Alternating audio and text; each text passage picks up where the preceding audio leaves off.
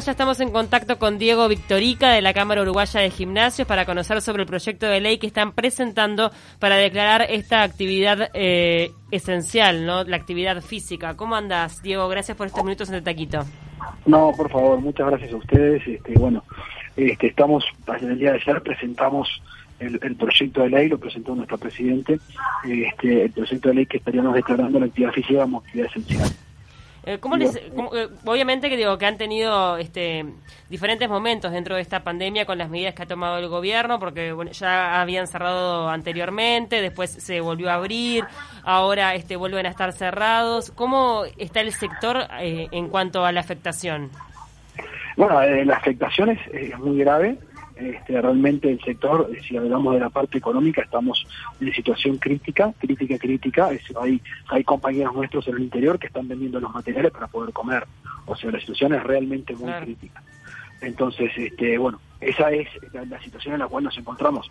Pero nosotros este, apuntamos a, ver este, el lado positivo de esto y creemos que nosotros somos parte de la solución y no parte del problema, por eso presentamos el proyecto de ley en el día de ayer. Este, sabemos que va a llevar este, más tiempo, pero bueno, creemos que, somos realmente parte de la solución. Si nosotros miramos eh, el informe del diario El Observador del día, del día sábado, donde el 80% de las personas en CTI este, son personas obesas, entonces, este, bueno, nosotros podemos trabajar con eso. Claro. Para eso pedimos que nos dejen trabajar, pedimos que nos dejen abrir las puertas. Diego, ¿y cómo sería el, volver a trabajar en, en, gimnasios? ¿Cuál es un poco lo medular de este proyecto de ley que acaban de presentar en el Parlamento?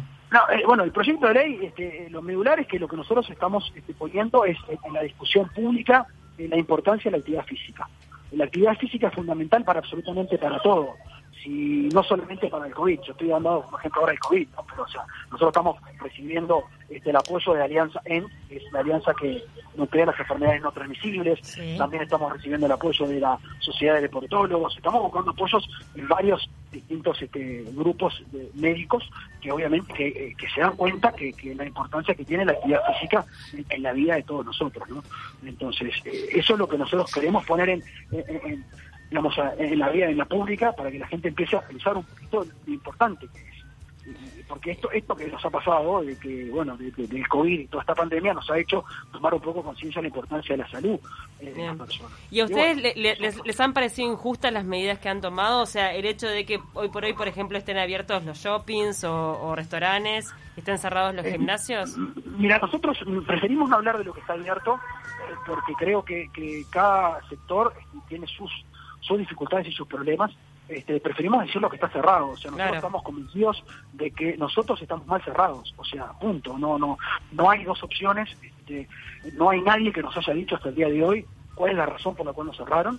Este, porque si nos hablan de movilidad, bueno, entonces ahí sí tenemos que hablar de que hay sectores que generan mucha más movilidad que nosotros y están abiertos. Entonces, o sea, Sí, las clases presenciales hasta van a comenzar, digo, no en todo el país, obviamente, y de forma gradual, pero eso sí genera muchísima movilidad. Sí, bueno, eh, nosotros somos partidarios de que las clases, estamos a favor de la presencialidad en las clases, ¿no? Por mm. supuesto, ¿no? Yo tengo este, hijos, eh, eh, una hija de cinco años que, está tomando clases por Zoom, realmente es, casi una, es casi una tortura, ¿no? Sí, sí, sí. Este, entonces, este, ella me dice que extraña poder abrazar a sus maestras.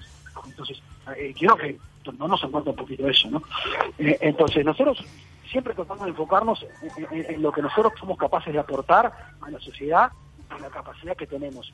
A veces, este, colega, ustedes me han preguntado, bueno, pero en dos meses, ¿cuál es la diferencia? Bueno, yo les digo, una persona que está que, ha luchado contra, contra el sobrepeso, que logró bajar 20 kilos, 30 kilos, vos le cerrás el gimnasio dos meses y vuelve para atrás esos 30 kilos que perdió claro. 20 días, en un mes. Entonces, ese es el punto. Entonces, nosotros tenemos que pensar en esas personas. Y, la alternativa... No, perdón. Y la alternativa del Zoom, por ejemplo, que, sé que lo han implementado en muchos gimnasios. ¿Qué, pasa con eso? Es, bastante inviable. O sea, nosotros lo estamos haciendo, pero estamos hablando que no llega ni a un 10% de la gente. Claro. Este, eh, es lo mismo que, cuando me preguntan la alternativa del aire libre. Este, primero que está prohibido, quiero dejar esto bien claro, o sea, no están permitidas las actividades deportivas o actividades físicas al aire libre, por lo tanto eso que se ve en la calle es, está en forma clandestina, por decirlo de alguna manera, ¿no? Pero más allá de eso, este, no, no, no, es viable, porque si vos pensás, nosotros no tenemos que, focalizarnos en el deportista, en, esa persona que, que, le gusta mucho hacer actividad física y que sale a correr bajo la lluvia o en cualquier tipo de condiciones. Nosotros no nos podemos enfocar en eso, nos podemos enfocar en la otra, en la señora de 65 años, que va a clase de pilates, que quiere que, esté su, su que quiere que el salón esté acondicionado, con buena temperatura. Eh, entonces, esas personas, si vos no le das todas esas comodidades, no van. Entonces, nosotros tenemos que, trabajar sobre esas. Diego, ¿han perdido muchas matrículas en, en lo que va de este año? Bueno, sí, sí, por supuesto. nosotros, este, el golpe que recibimos en, el año pasado, este, recién cuando estábamos llegando a, noviembre estábamos empezándonos a recuperar y, nos volvieron a cerrar en diciembre. Entonces eh, tuvimos temporada baja enero y febrero, entonces empezamos a remarla un poquito y nos volvieron a cerrar de nuevo. Entonces, o sea, por supuesto que sí, porque aparte esto desestimula cualquiera. O sea, no por el tema de que de las matrículas. Vos fíjate, eh, a veces esas personas que les cuesta arrancar, volvemos a pensar en esas que son las personas que realmente necesitan de nosotros. Esas personas que les cuesta arrancar, que arrancaron, este, les empezó a empezar el primer mes, bueno, que les duele todo. Cuando empezaron a acostumbrarse, les cerraron el gimnasio. Y después de vuelta te lo vuelven a abrir.